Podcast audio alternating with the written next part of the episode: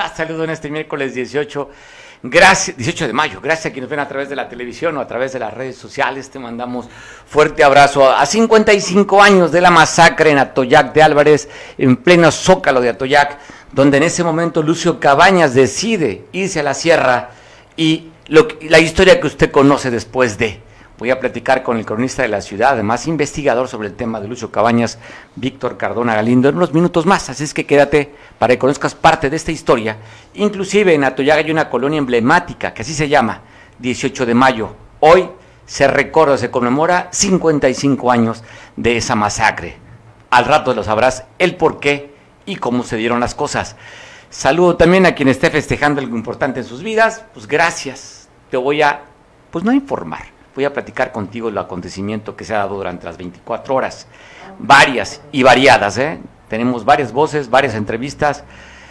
vamos a platicar sobre el tema ayer que se aprobó en el Congreso del Estado con 30 votos a favor, 13 de oposición, una abstención y un voto nulo. Se aprobó a favor de la despenalización del aborto. Platicaré con una impulsora de la defensa del Provida, Julieta Fernández, quien es diputada por parte del PRI quien estuvo dando la batalla para que no se aprobara o se, legalizara el aborto en Guerrero. Platicaré también con otra activista feminista, Yolotzin, quien estaban ellos sí a favor de la decisión de las mujeres sobre lo que elijan sobre su cuerpo en esta despenalización del aborto, la ley que fue votada el día de ayer. Platicaremos también con Julio Zenón, porque el tema de la capama en Acapulco, calientito. Ayer corrieron a la alcaldesa Avelina en una reunión que llegó al sindicato va a escuchar el video, cómo la corren, le gritan fuera Belina. De eso te voy a platicar también, donde están pidiendo la salida del director de la Capalma, Arturo Latabán. Varias llamadas, varias voces, una señora que fue también defraudada por la agencia BMW en Acapulco. Hoy que están pues festejando los 50 años de la BMW, hay quien dice que son defraudadores. Platicaré con Perni Hernández también en vía telefónica. Mucho de qué contarte, pero inicio con este día con esta información. Tristemente, otra suma, otro evento de un suicidio en Atoyac. Sucedió en Zacualpan, una comunidad de las más grandes que se da en Atoyac de Álvarez. Pues te voy a platicar, te voy a dar el dato exacto, platicaré con nuestro corresponsal Julio César Damián sobre esto. ¿Qué pasó? ¿Qué sucedió? ¿Qué pasó en Zacualpan? ¿Por qué tomó la decisión este joven?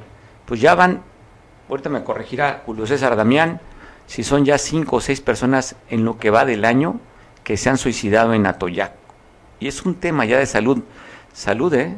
porque ya son varios jóvenes que se han, han tomado las, la, o han salido o ha tomado la fuerza falsa para seguir viviendo. Es que, bueno, platicaremos, le decía 55 años de la masacre de, la 18, el 18 de mayo, allá en, en, pleno zócalo de Atoyac, para platicar esta crónica y lo que sucedió. Agradezco mucho al cronista de la ciudad, Víctor Cardona Galindo. Víctor, 55 años, 18 de mayo.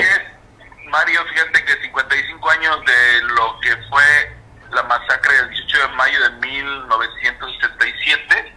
Eh, pues hoy este, ha habido varios eventos aquí en Atoyac, ahí en el Zócalo, se hizo evento en la preparatoria, una plática, interesante ahí para los estudiantes, para rememorar esa historia, ¿no? De, de esa fecha que marcó eh, el partiaguas en la historia del municipio de Atoyac.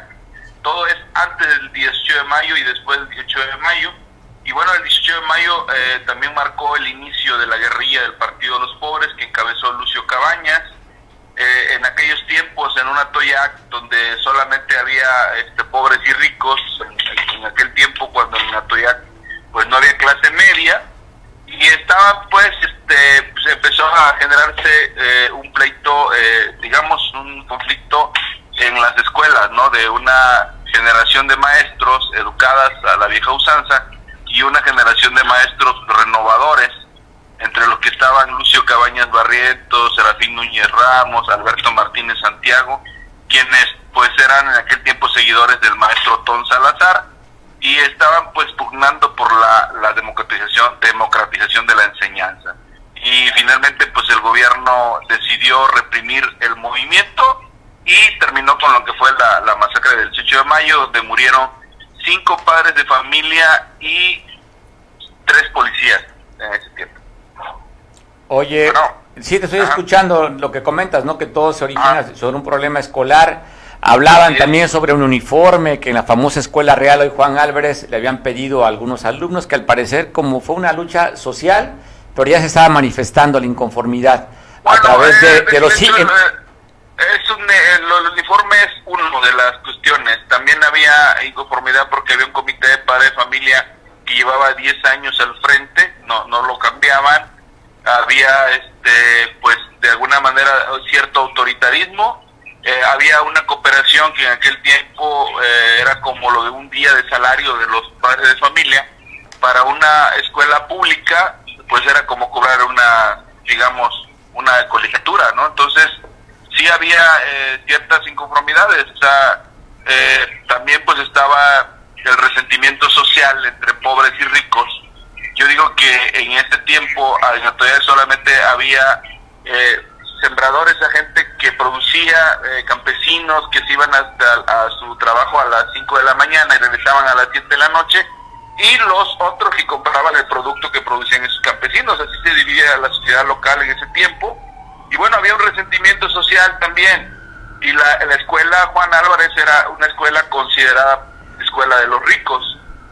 Y era una escuela que se había construido pues con las cooperaciones de los comerciantes, de la gente del centro, ahí, ahí estudiaban todos los hijos de la gente que tenía el modo en ese tiempo, y bueno, también iba gente pobre, entonces no podían competir de alguna manera. Si se asignaba una cooperación, por ejemplo, de determinada cantidad, pues había quien sí la podía pagar y había, había quien no, entonces pues ahí se generaba una, un resentimiento social que finalmente explotó exigiendo la salida de la directora de la escuela y este pues las medidas que se y exigiendo que se terminaran las medidas como la cooperación es alta y el uniforme obligatorio y lo que pasa es que no solamente había un uniforme el diario también había de gala se les pedían uniformes caros para el día de los desfiles y en una población este mayoritariamente pobre pues eso era pues delicado Oye, nada más recordar que el, Juana, el maestro Lucio Cabañas no era profesor de la Juan Álvarez, era profesor de la Modesto Alarcón.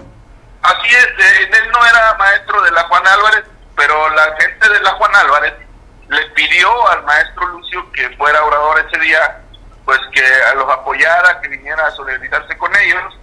Fueron incluso una comisión de padres de familia de la Juan a traerlo a la hora del recreo a la Modesto Alarcón y lo llevaron pues para que diera el discurso principal, ¿no? Porque Lucio pues era muy elocuente, era muy didáctico y pues la gente lo quiso como orador ese día, se le comisionó para que fuera orador y este ese día se desembarcó, digo, se, se vino pues, se desató lo que fue este zafarrancho.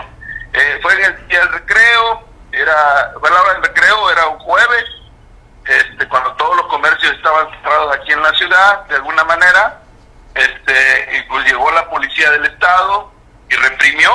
En algún momento pues lo que querían era acabar con el meeting, pues que el meeting no se llevara a cabo, que Lucio no hablara. Entonces intentaron arrebatarle el micrófono, se vino, se convulsionó la, la, la multitud, hubo disparos, hubo pues también la gente se defendió con arma blanca y pues resultó con siete muertos, ocho muertos ese día de del 18 de mayo. Tres policías y, y, cuatro, y cinco padres de familia y, comerciantes de aquí del mercado, campesinos, porque pues había mucha gente del pueblo que se estaba solidarizando con los padres de familia de la Juan Álvarez.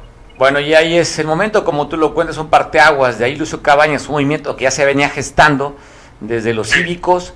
Ahí de, esto detona. La historia es que dicen que Lucio se va a la casa de la maestra Hilda Flores, si no me corriges, y luego de ahí se va a la, a la Sierra de Atoyac a hacer este movimiento del Partido de los Pobres, Víctor.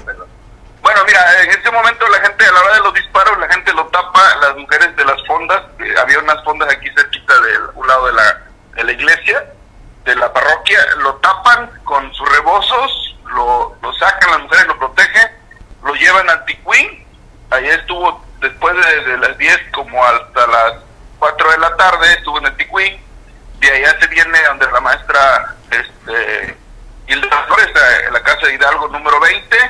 Ahí duerme esa noche, durmió en la, en la calle Hidalgo, ahí donde la maestra Hilda, Y a otro día, después de que llevaron a sepultar a los, a los caídos, a los, a los padres de familia caídos, él se va por primera vez a la sierra a refugiarse a, la comunidad donde vivía su madre de, biológica, que era San Martín de las Flores. Allá va a refugiarse y de ahí ya después solamente baja pues muerto, ¿no? Este, de ahí ya Lucio se va a huir, en un principio pues a huir de los pistoleros, se hablaba de que la gente pudiente de Atoyac había pagado a los pistoleros más famosos de ese tiempo para que lo persiguieran, lo perseguía la judicial con más de 13 órdenes de aprehensión y pues subió a la sierra para protegerse. Y pues de allá solamente bajó muerto, murió el, en, diciembre, 2 de diciembre de 1974. En el municipio de Tepán de Galeana, allá en, un paraje de la Ototal se llama. Otatal. Otatal. Donde, Oye, Víctor, pero también después de una muerte de uno de los empresarios importantes, vecino inclusive enfrente de la escuela Juan Álvarez, Juan García, que lo matan afuera de su negocio en la ferretería, porque al parecer lo culpaban, ¿no? Que desde arriba habían disparado contra Lucio Cabañas. Sí, de hecho se dijo eso, eso nunca se probó, o sea, de que este Juan, este Juan García haya disparado de su casa nunca se probó. Lo que yo sí te puedo decir como cronista es que ese día los negocios estaban cerrados, el señor estaba en Acapulco, al parecer este había estaba eh, construyendo una casa, ese día no estaba él aquí en Atoyac, entonces pero se dijo que él había disparado, bueno, y fue como una ola, una ola permanente que este que lo acusó de haber disparado. Yo pregunté a mucha gente que si lo vio disparar, nadie lo vio. Sin embargo, pues le costó la vida porque el Partido de los Pobres, en su regreso ya en el 1983, ya con Lucio muerto, pues cumplió una sentencia que se había hecho durante la guerrilla y pues desgraciadamente asesinaron a, a ese comerciante que lo acusaron de encabezar pues el grupo que de alguna manera sostenía a la maestra eh, en ese tiempo Julia Paco Pisa, que era la directora de, de la Juan Álvarez, que lo acusaron a él de ser el principal artífice de eso y bueno, yo creo que a veces este, las calumnias pesan más que cualquier cosa, ¿no? Pues sí, así es la historia, Victoria, 55 años recordamos. De ahí pues un parteaguas. 55 años, sí, un parteaguas, 55 años ya del inicio de la guerrilla 55 años ya de que el pueblo de Atoyac pues trae esa carga, esa herida que no ha podido cerrar. Todavía apenas se acaba de crear una comisión de la verdad presidencial para seguir investigando qué pasó este, con los desaparecidos políticos de ese tiempo de la guerrilla. Todavía a 55 años o a 50 años de la guerrilla no sabemos qué pasó con nuestros familiares que fueron arrancados de los hogares por, los, por el ejército y por la judicial. Más de 500 eh, desaparecidos que todavía no se sabe cuál fue su destino. Pues bueno, sigue estando presente este asunto, ¿no? Y está el caso evidente que le dio pues una resonancia sobre todo en el tema de la justicia y las leyes, el caso Rosendo Radilla que dado esta resolución tuvieron que modificar inclusive algunos artículos de la Constitución mexicana. Así es. Y lamentablemente a pesar de todas las recomendaciones y de, y de investigaciones no han podido dar con el paradero de Rosendo Rodilla Pacheco, no ha podido dar, este, el gobierno, pues no sé, es muy negligente en este caso, o sea, eh, desgraciadamente la gente que manda a investigar es muy negligente, es gente que no está comprometida con el tema y pues no han podido dar, eh, han buscado, ha hecho como que buscan, pero pues no han podido dar con, con don Rosendo, que es uno de los desaparecidos pues más emblemáticos del, del país. Pues cómo no, le ganaron un juicio al gobierno mexicano, Recuerdo que llegó la resolución en la época de Felipe Calderón y afectó la, la, forma de hacer justicia en el país. Te mando un abrazo, Víctor. Para servirle, doctor, estamos en Atoyac cuando guste. Gracias por la atención, que favor te pronto la llamada, lo valoro mucho. Ok, hasta luego. Gracias, gusto. el gusto es mío. Pues el cronista de la ciudad contando el, a los 55 años del inicio prácticamente de la guerrilla en, en Atoyac y prácticamente a la guerrilla más conocida en el país cuando hoy en el municipio de Atoyac el icono o el glifo del ayuntamiento, la imagen principal es la cara de Lucio Cabañas. La última visita que tuvo el presidente Andrés Manuel Azacualpan para, para, creo que para dar eh, la inauguración de la escuela de la universidad Benito Juárez allí en Zacualpan, toca al tema de Lucio Cabañas pues como un héroe. Así es que vigente el tema 55 años. Sigo en la Costa Grande, agradezco mucho que nuestro compañero Julio César Damián, pues nos platique qué fue lo que pasó en Zacualpan, Julio, otro suicidio más en Atoyac. Hola Mario, buenas tardes, un saludo para todo tu auditorio.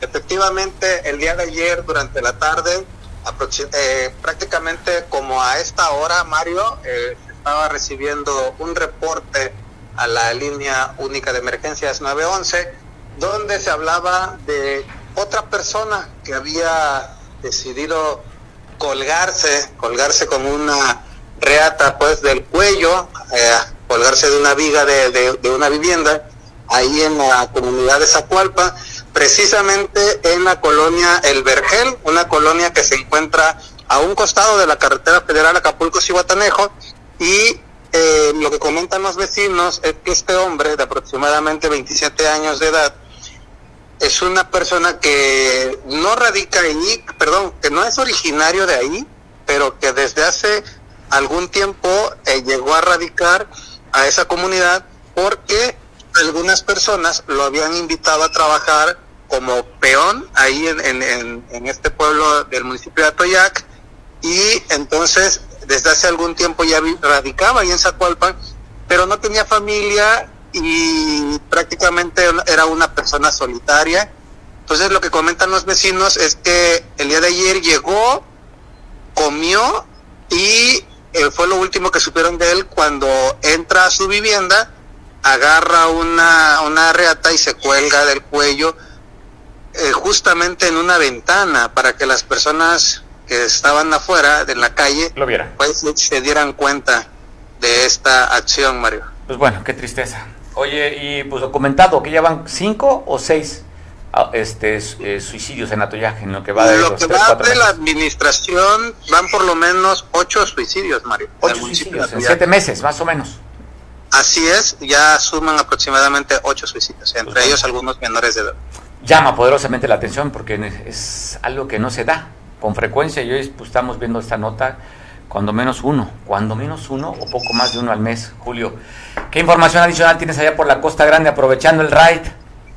Bueno, el día de, ayer, durante la madrugada, las eh, corporaciones en el municipio de Atoyac aseguraron algunas armas de fuego, eh, un poco de hierba verde con características propias de la marihuana y unas pieles de cocodrilo que tenían por ahí ocultas en un punto de la comunidad del embarcadero, eso en el municipio de Coyuca de Benítez, y debido a las acciones de la coordinación, la mes, la coordinación por la paz, se me escapa el nombre completo en este momento. Rarísimo además, ¿no? Sí, este, eh, estas acciones que llevan a cabo el ejército mexicano con la policía del estado, la policía ministerial y la policía municipal en un en un recorrido que hicieron durante la madrugada el día de ayer. Se da a conocer esta información el día de hoy, pero ocurrió el día de ayer. Y localizan estas armas de fuego que no especificaron, no especificaron cuántas son, pero sí se dio a conocer que se entregaron a la Fiscalía General de la República, pues para que hicieran las diligencias correspondientes. En este hecho no hubo personas detenidas, Mario, solamente eh, la, el aseguramiento de algunas armas de fuego, un poco de, de, hierba con características propias de la marihuana y pieles de cocodrilo, Mario. Pues bueno, Julio, gracias por la información. Sigo platicando contigo en otro momento. Gracias, buena tarde, buen provecho, Julio. Buenas tardes, Mario, un gusto saludarte. El gusto es nuestro, pues ya está. Otra información de este aseguramiento por parte de estas corporaciones, que la coordinación con la mesa ¿Cómo se llama, productor, la mesa de qué? Mesa de la Coordinación para la Paz. Pues bueno, ahí está dando resultados. Ayer fue un día violento en Acapulco. Ahí hubo varios ataques, varios asesinatos. Empezaré contándote lo que sucedió en esta colonial que al parecer era muy resguardada. Habían estado reclamando que habían un auto, daban las características. En esta colonia de clase media, media alta, Costa Azul habían reforzado aparentemente, de acuerdo a lo que ha dicho la alcaldesa de Acapulco, Abelina, que estaba resguardada. Pues bueno, el día de ayer un asesinato se dio, atacaron a balazos en la calle Parque Norte y Castillo Bretón cerca de las 2.30 de la tarde el día de ayer y el resultado de este ataque es un masculino asesinado y reportan otra persona que había también salido herida que fue trasladada por sus propios medios y por familiares. Así es que un muerto ayer en Costa Azul en pleno día a las 2.30 de la tarde aproximadamente y por la mañana en la popular colonia de la Progreso se dio dos ataques Primero hablan cerca de las 10.30 de la mañana, casi fueron simultáneos los dos. En la calle Manuel Acuña y, 18 de marzo atacaron a un masculino ahí, eh, quedó muerto en el lugar. Bueno, este quedó, perdona, quedó eh, grave, fue llevado a una clínica del Seguro Social donde posteriormente había fallecido. Casi a la misma hora, en la 18 de marzo, por ahí Manuel Acuña, la otra fue con, la calle Sonora, pues bueno, otra persona fue atacada y asesinada dos el día de ayer en la colonia Progreso. Y pues están reportando, vamos a verificarlo, que hoy también ha habido otros ataques. En la Manuel Acuña hablan de un vendedor de agua que también sería asesinado por hoy. Hoy están reportando, vamos a verificar esta información, como también dicen que hubo un ataque en la calzada pie de la cuesta. Eso fue el día de hoy. Pero ayer confirmado, en la playa Langosta, una fémina quedó asesinada sentada muy cerca de la playa del Sinfonía del Mar. Usted esta playa la conoce seguramente, es algo muy tradicional en el puerto, muy cerca de la quebrada. Así quedó esta mujer, donde fue atacada a balazos y los pocos o escasos turistas que había en el lugar salieron corriendo al escuchar los disparos. Así es que una mujer muerta también, esto fue poco después de las 2 de la tarde, según reportan las autoridades. Y dos asesinados, esto fue en Tixla en un camino de terracería que comunica hacia la laguna de Tixla, fue encontrado dos personas, una fémina y de 37 años de edad, de nombre Adriana, y Jorge, de 20 años de edad, fueron encontrados muertos en este lugar que está usted viendo, en una, en una carretera de terracería allí en Tixla.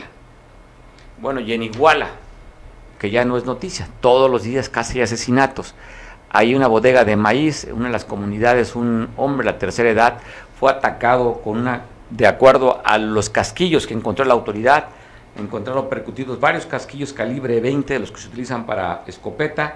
Ahí este hombre de edad, de, hablan que tenía aproximadamente 58 años de edad, fue atacado en la comunidad Ahuehuepan, se llama, donde fue asesinado. Y una turista que vino aquí a Acapulco a pasar estos días murió ahogada en un hotel muy conocido aquí sobre la costera Miguel Alemán en la zona dorada del puerto, un hotel Fiesta Americana, donde pues bueno, las causas dicen que fue por ahogamiento en la alberca de este hotel. Así es que vino a pasar sus vacaciones y fue una tragedia familiar. Estamos viendo la camioneta servicio médico forense donde fue trasladada a la morgue esta mujer que murió ahogada ayer en, aquí en Acapulco en el Hotel Fiesta Americana. Y un taxista que conducía un vehículo Nissan 2008 un Suru de esta ruta Acapulco-Metepec en Copala, a la, a la altura de la tienda de conveniencia, perdió el control. Por cierto, mi tocayo Mario se llama esta persona, de 58 años de edad, que venía con cinco pasajeros más, en este número económico 0242 fue a chocar con un poste de alumbrado público. Solamente se habla de daños materiales, afortunadamente no se habla de lesiones, solo sí daños materiales que ocasionó el haber perdido el control de este conductor de mi tocayo Mario de 58 años de edad. Quiero compartir contigo este video de la gobernadora del estado, Evelyn Salgado Pineda.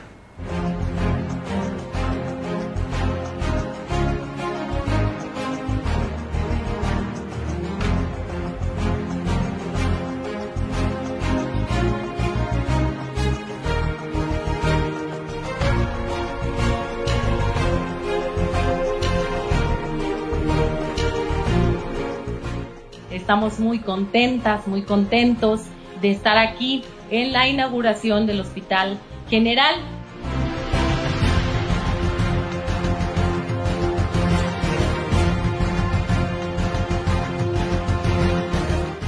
La gobernadora fue a ver en los primeros días como gobernadora al señor presidente y lo primero que le pidió es que los hospitales abandonados de Guerrero se pusieran en funcionamiento.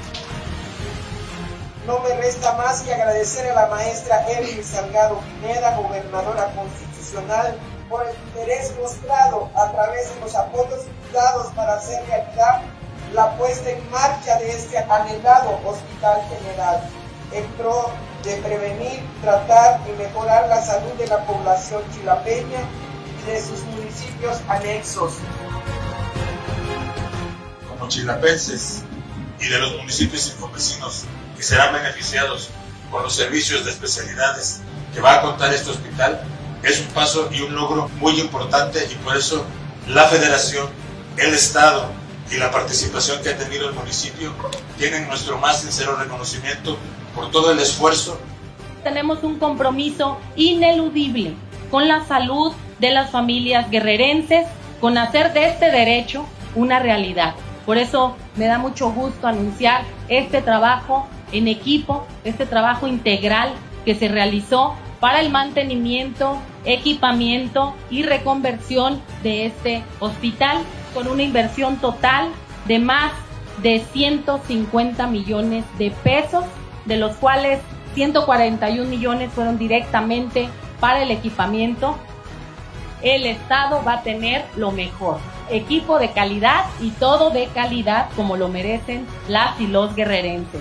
Muchas gracias por todo su apoyo. ¡Que viva Chilapa! ¡Y que viva Guerrero!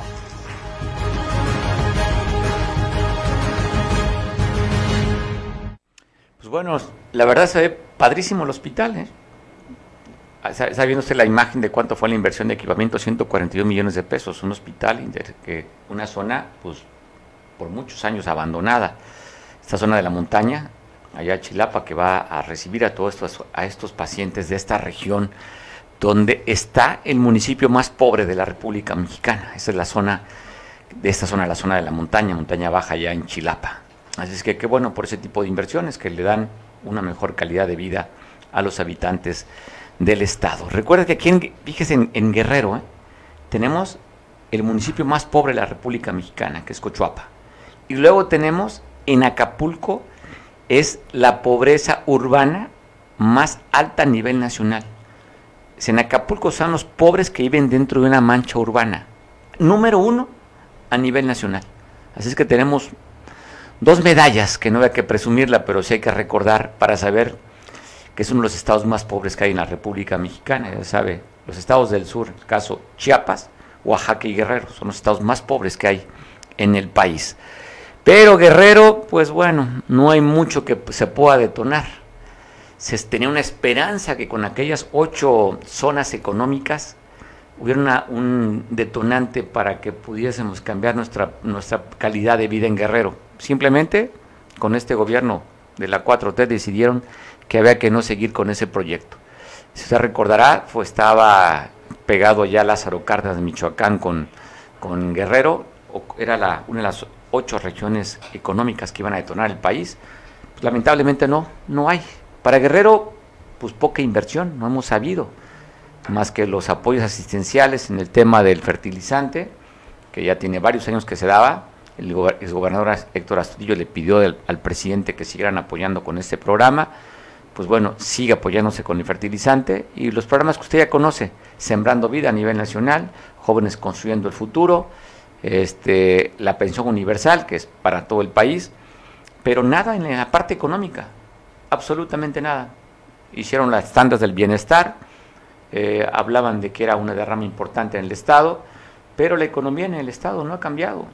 Se quitó los programas de, para los, eh, a través de economía, no recuerdo, el INADEM, se quitó todo lo que era para promoción, inversión a, las empresas, pues simplemente no hay. Es que Guerrero, pues no hay manera de cómo salgamos adelante. Afortunadamente el tema del turismo, que es el motor de la economía en Guerrero, pues ya el tema de la pandemia, estamos en semáforo verde. El fin de semana pasado, alta ocupación, más del 84% promedio en Acapulco. Sí está regresando el turismo a Guerrero.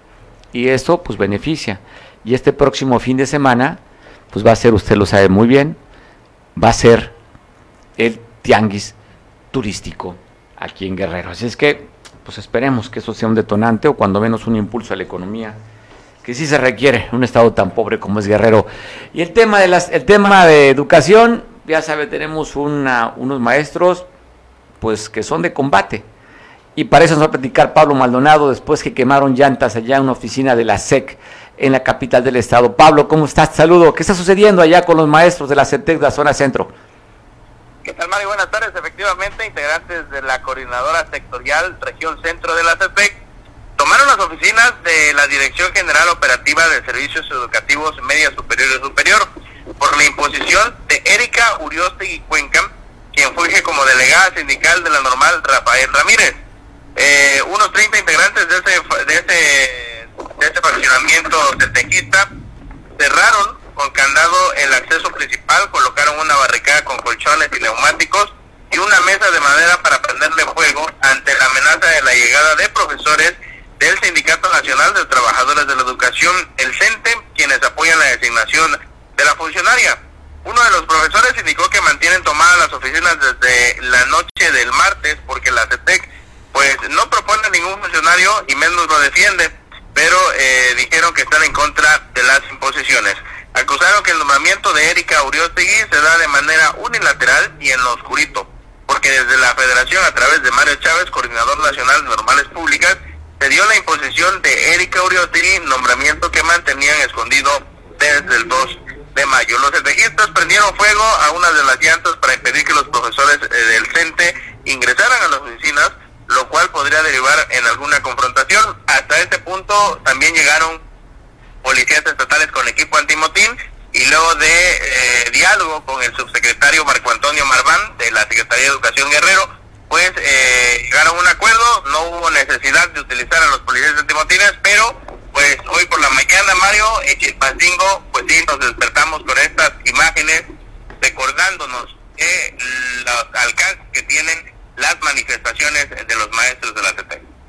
Pues bueno, ya una forma de recordar, Pablo, que está activo el movimiento magisterial. Sí, sí, sí, la verdad es que, eh, pues te imaginas lo que puede ocasionar un nombramiento, pues, complicado, ¿no?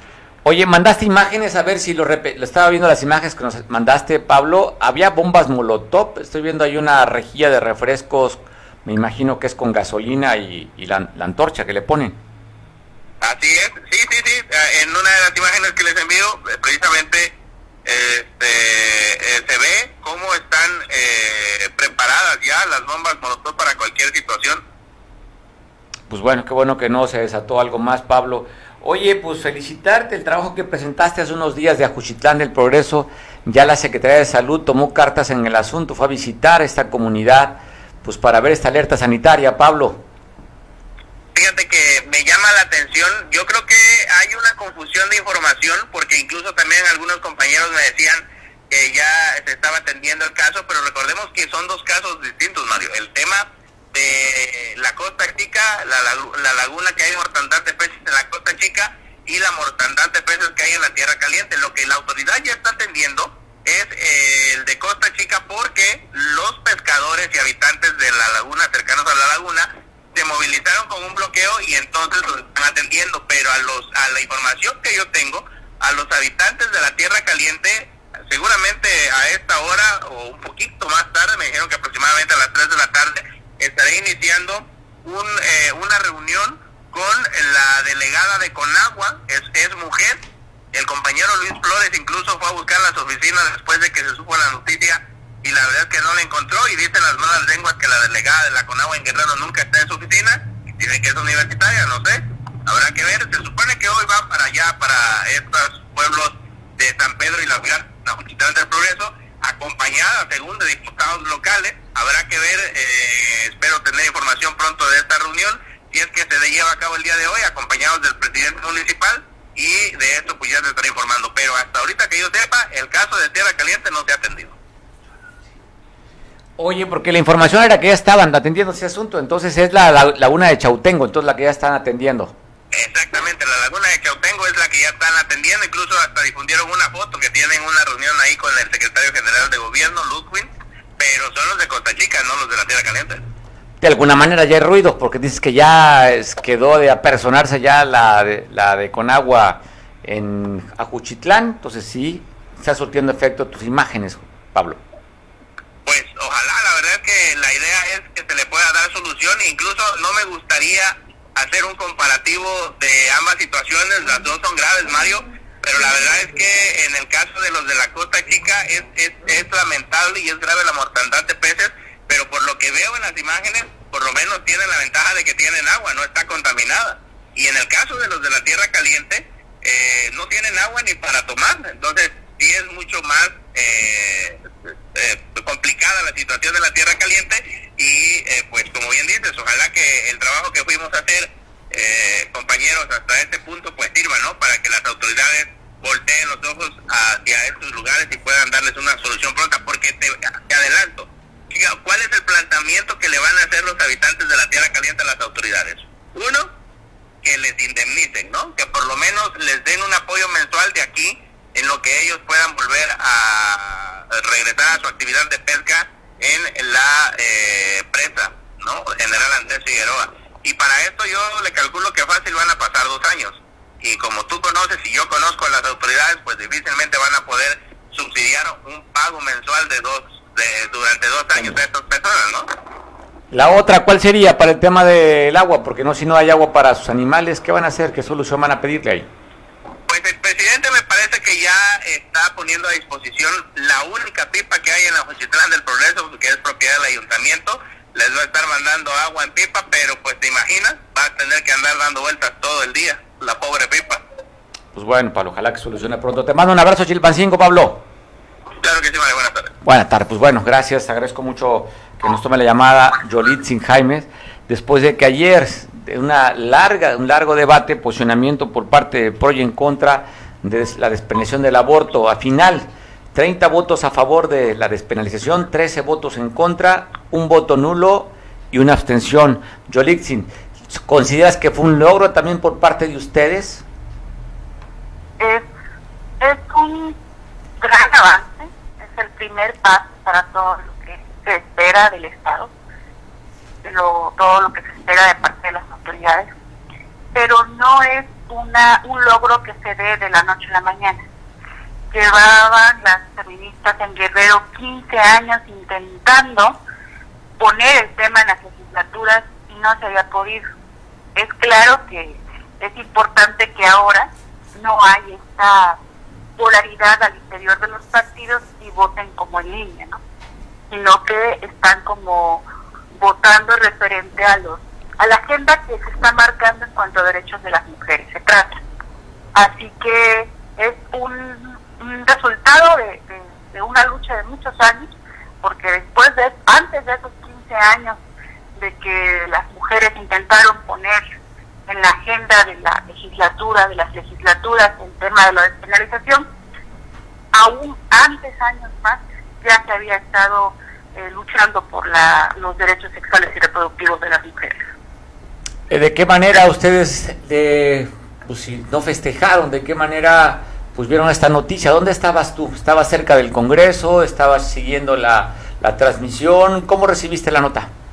Estábamos reunidas ahí afuera del Congreso, nosotras nos colocamos en la parte de la de la parte de atrás donde entran los dos diputados, las diputadas acceden al Congreso por la puerta trasera.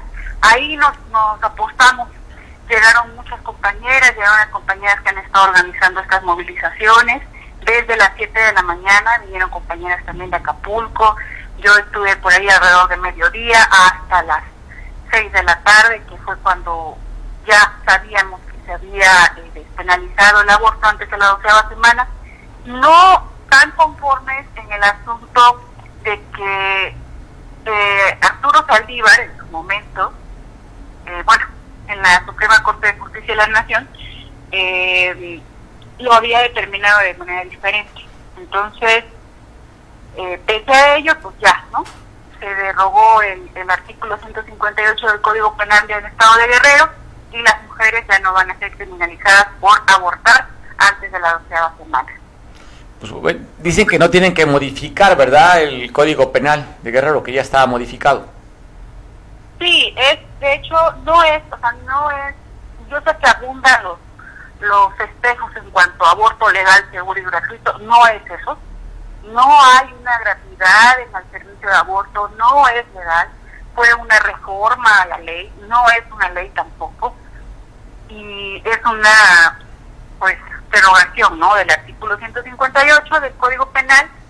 Y pues hay, hay muchos pendientes, hay muchas mujeres que están presas por abortar, tienen que revisar esas situaciones para meter los amparos necesarios.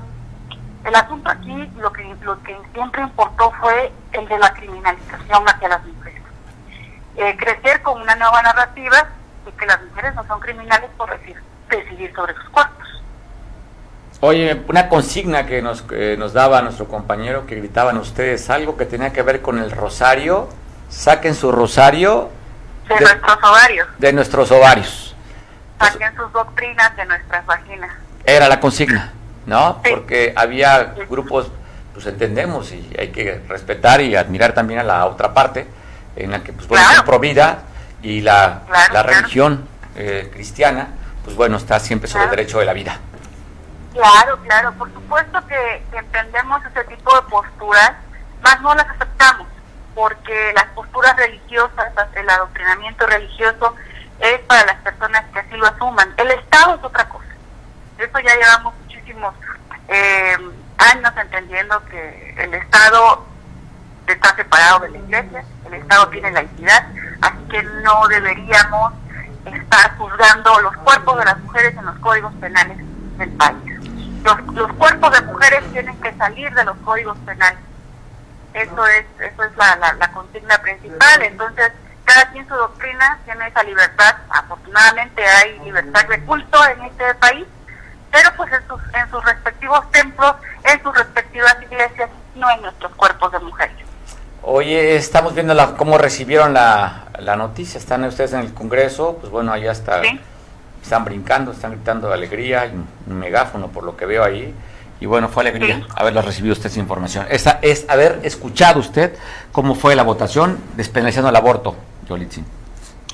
Pues fueron minutos, bueno, para nosotros fueron horas, ¿no? Que estuvimos ahí bastantes horas en el solazo, pero ya en el momento decisivo, cuando estaban haciendo la votación, donde eh, la, contraparte dentro del Congreso, ¿no? Como Julieta Fernández, que, siempre estuvo en contra, este que intentaban que, el voto fuera visible, ¿no? Entonces los diputados decían no, porque vamos a salir y nos van a agredir. Entonces, esta parte del voto secreto en una urna ayudó mucho.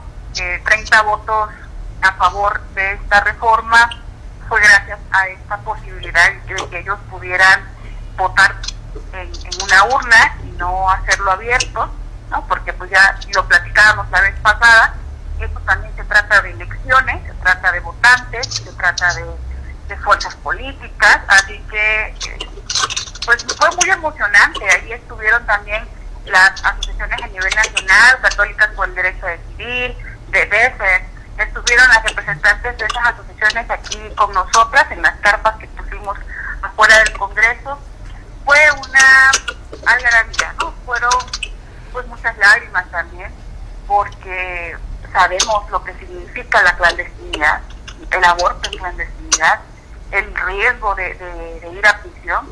Así que cómo no lo íbamos a celebrar, cómo no lo íbamos a llorar, cómo no lo íbamos a gritar. Bueno, yo les agradezco mucho que tome la llamada y pues bueno, buscaremos otras opiniones respecto a lo que sucedió con la votación de ayer. Te mando un abrazo, Yolitzin. Gracias. Gracias, pues bueno, activista, luchadora con los derechos de la mujer y usted está escuchando ahí cómo es que recibieron esta noticia. Cambiamos de información, porque a donde ayer le dieron una, pues no un recibimiento como se lo hubiese ella querido, al contrario, la corren a la alcaldesa Abelina López, que llegó a la reunión del sindicato de trabajadores ahí de la Capama, sección 27. Así, así despedían, le gritaban a Abelina López el día de ayer.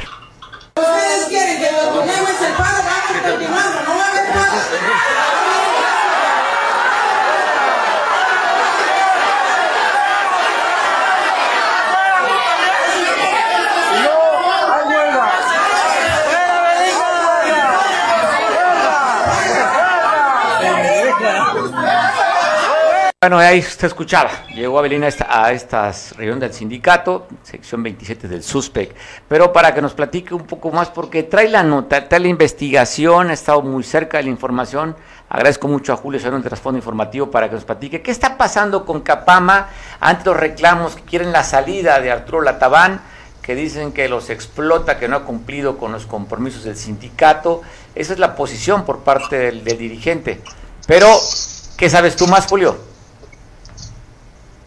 Yo, ¿qué tal Mario? Muy buenas tardes, gracias por este, permitirme comentar contigo y con tu amplio auditorio este tema que nos tiene tan preocupados a los acapulqueños, el tema de la Capama, porque sabemos que esto de los paros es progresivo y como luego dicen del rock and roll es progresivo y mortal. Está bueno. Eh, eh, bueno, es que mira, inició el paro pues el lunes, el martes siguió, hoy siguió, ayer tú ya mostraste cómo le fue a la presidenta, que fue pues a tratar de defender al director de la dependencia, de la Capama. No le fue muy bien. Yo diría en realidad que no le fue tan mal, porque hubo un momento muy ríspido cuando ella amenaza a los trabajadores diciéndoles que si no levantan el paro no les va a pagar la quincena. Y los trabajadores empiezan a gritar y se empieza incluso a manejar en la parte de atrás de la concentración de trabajadores la idea de retenerla, aunque no lo hicieron porque el líder sindical, eh, Gonzalo Arias, había estado pidiendo, lo estuvo pidiendo todo el tiempo, pues que le respetaran su investidura a la alcaldesa, ya que había ido ahí a dialogar, pues se le respetara. Y, y siempre se le respetó, aunque no se atendió lo que ella pretendía hacer. Pero bueno, eso escaló el conflicto, porque eso digamos que dejó un poco más molestos a los trabajadores.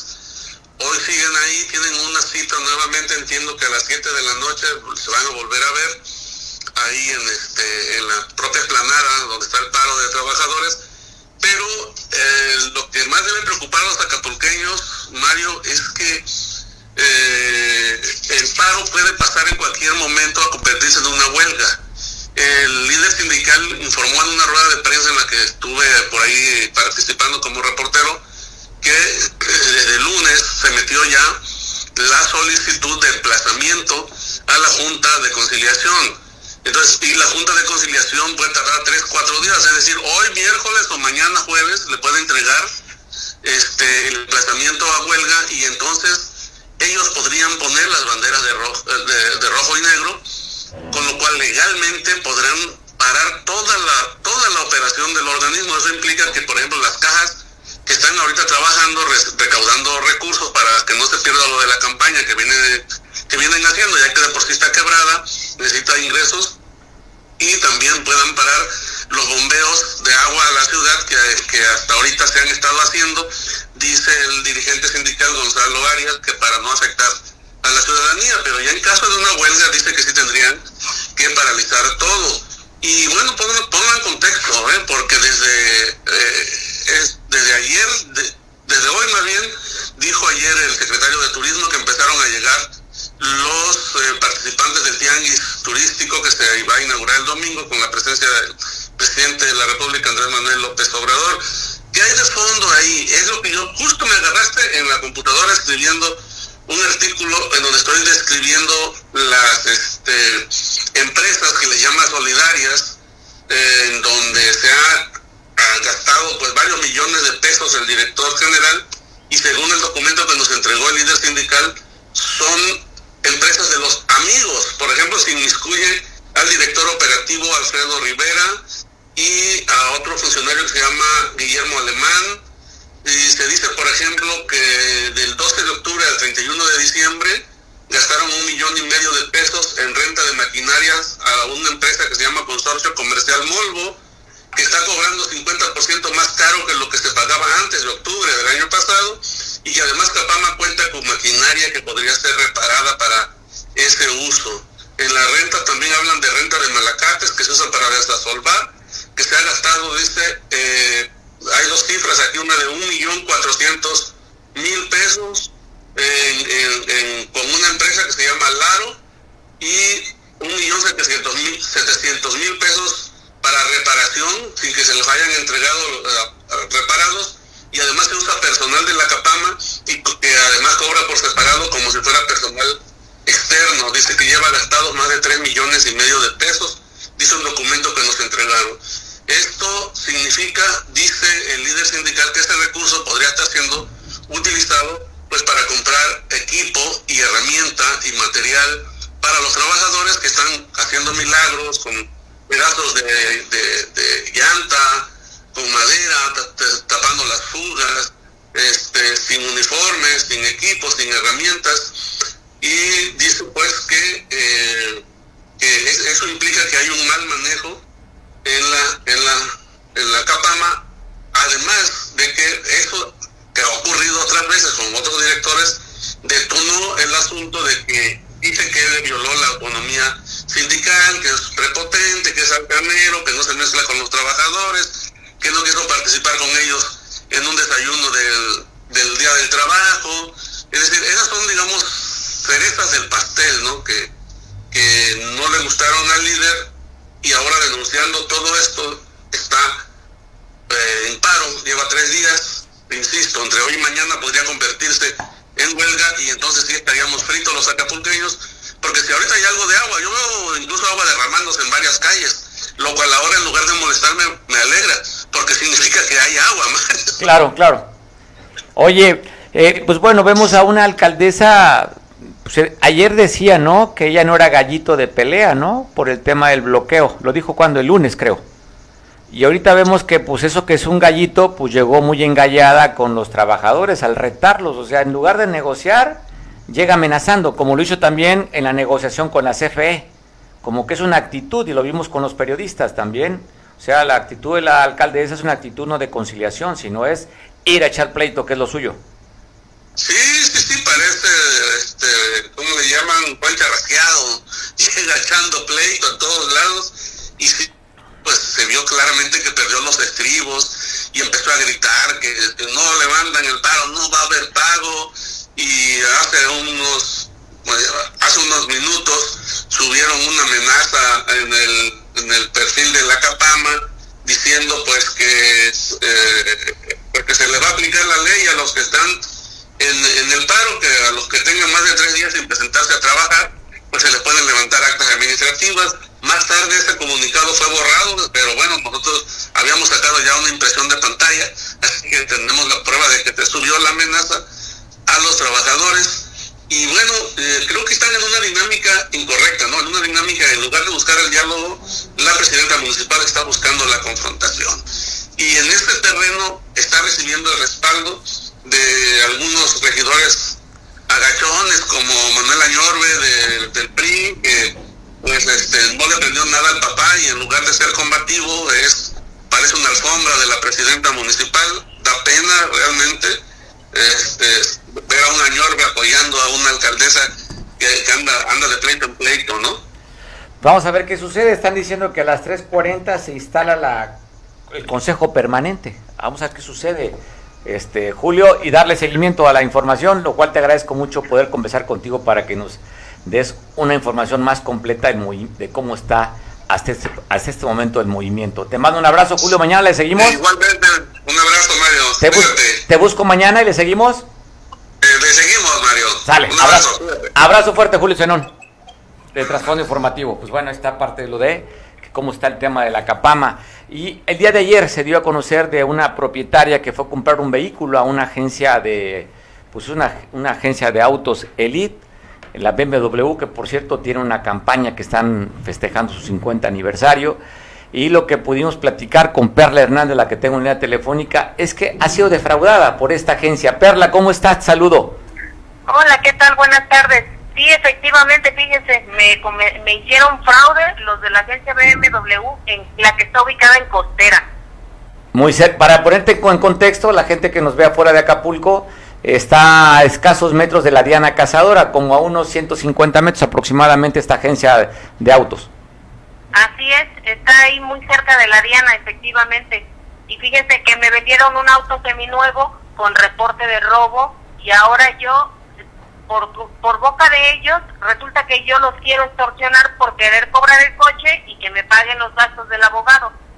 A ver, cuéntanos la historia. ¿Hace cuánto compraste este auto? ¿Qué auto es? ¿Qué modelo? Y si tú quieres compartir, ¿cuántos que te lo vendieron? Lo compré en agosto del 2020. El auto es un Centra color plata 2017. Ellos me lo vendieron en su área de seminuevo y pues uno compra la verdad a las agencias con esa confianza de que pues no te van a dar problemas, no vas a tener, no vas a comprar problemas como tal. Y pues ahora resultó que pues compré el problema y no se hacen responsables.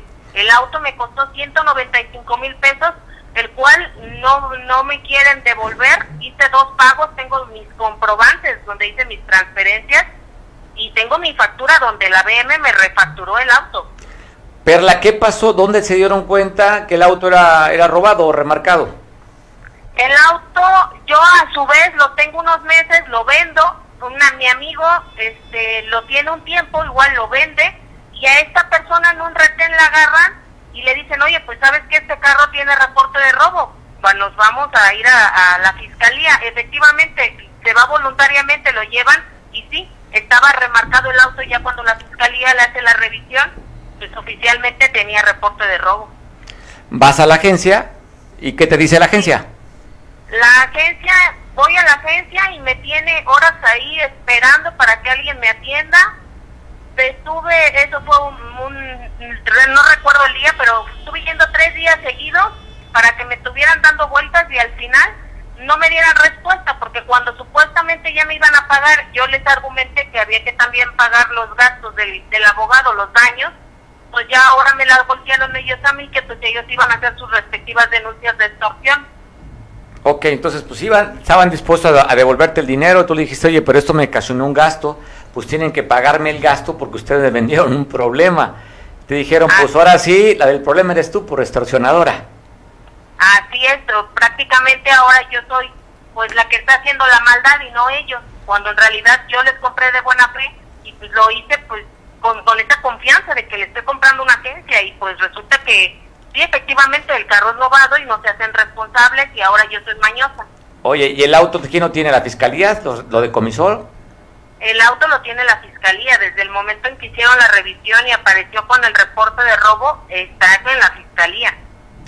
Pues bueno, pues ojalá que se hagan responsables. Vamos a estar al pendiente, pero sí, pues yo creo que esto no le beneficia en nada al propietario, por cierto, pues es el dueño de Mundo Imperial, tiene varias agencias de autos aquí en, Acapulco, como en el país. Así es, el, señor, Hernández, de Autofin, sí. Así es, el dueño de Autofin y pues el dueño de esta franquicia que pues, la verdad no, no sé si el señor está enterado de esta situación, pero pues digo, hablando de la BMW o algo como una agencia de, prestigio, con ese prestigio que de son estas insignias, digo, que qué pena que vendan autos robados.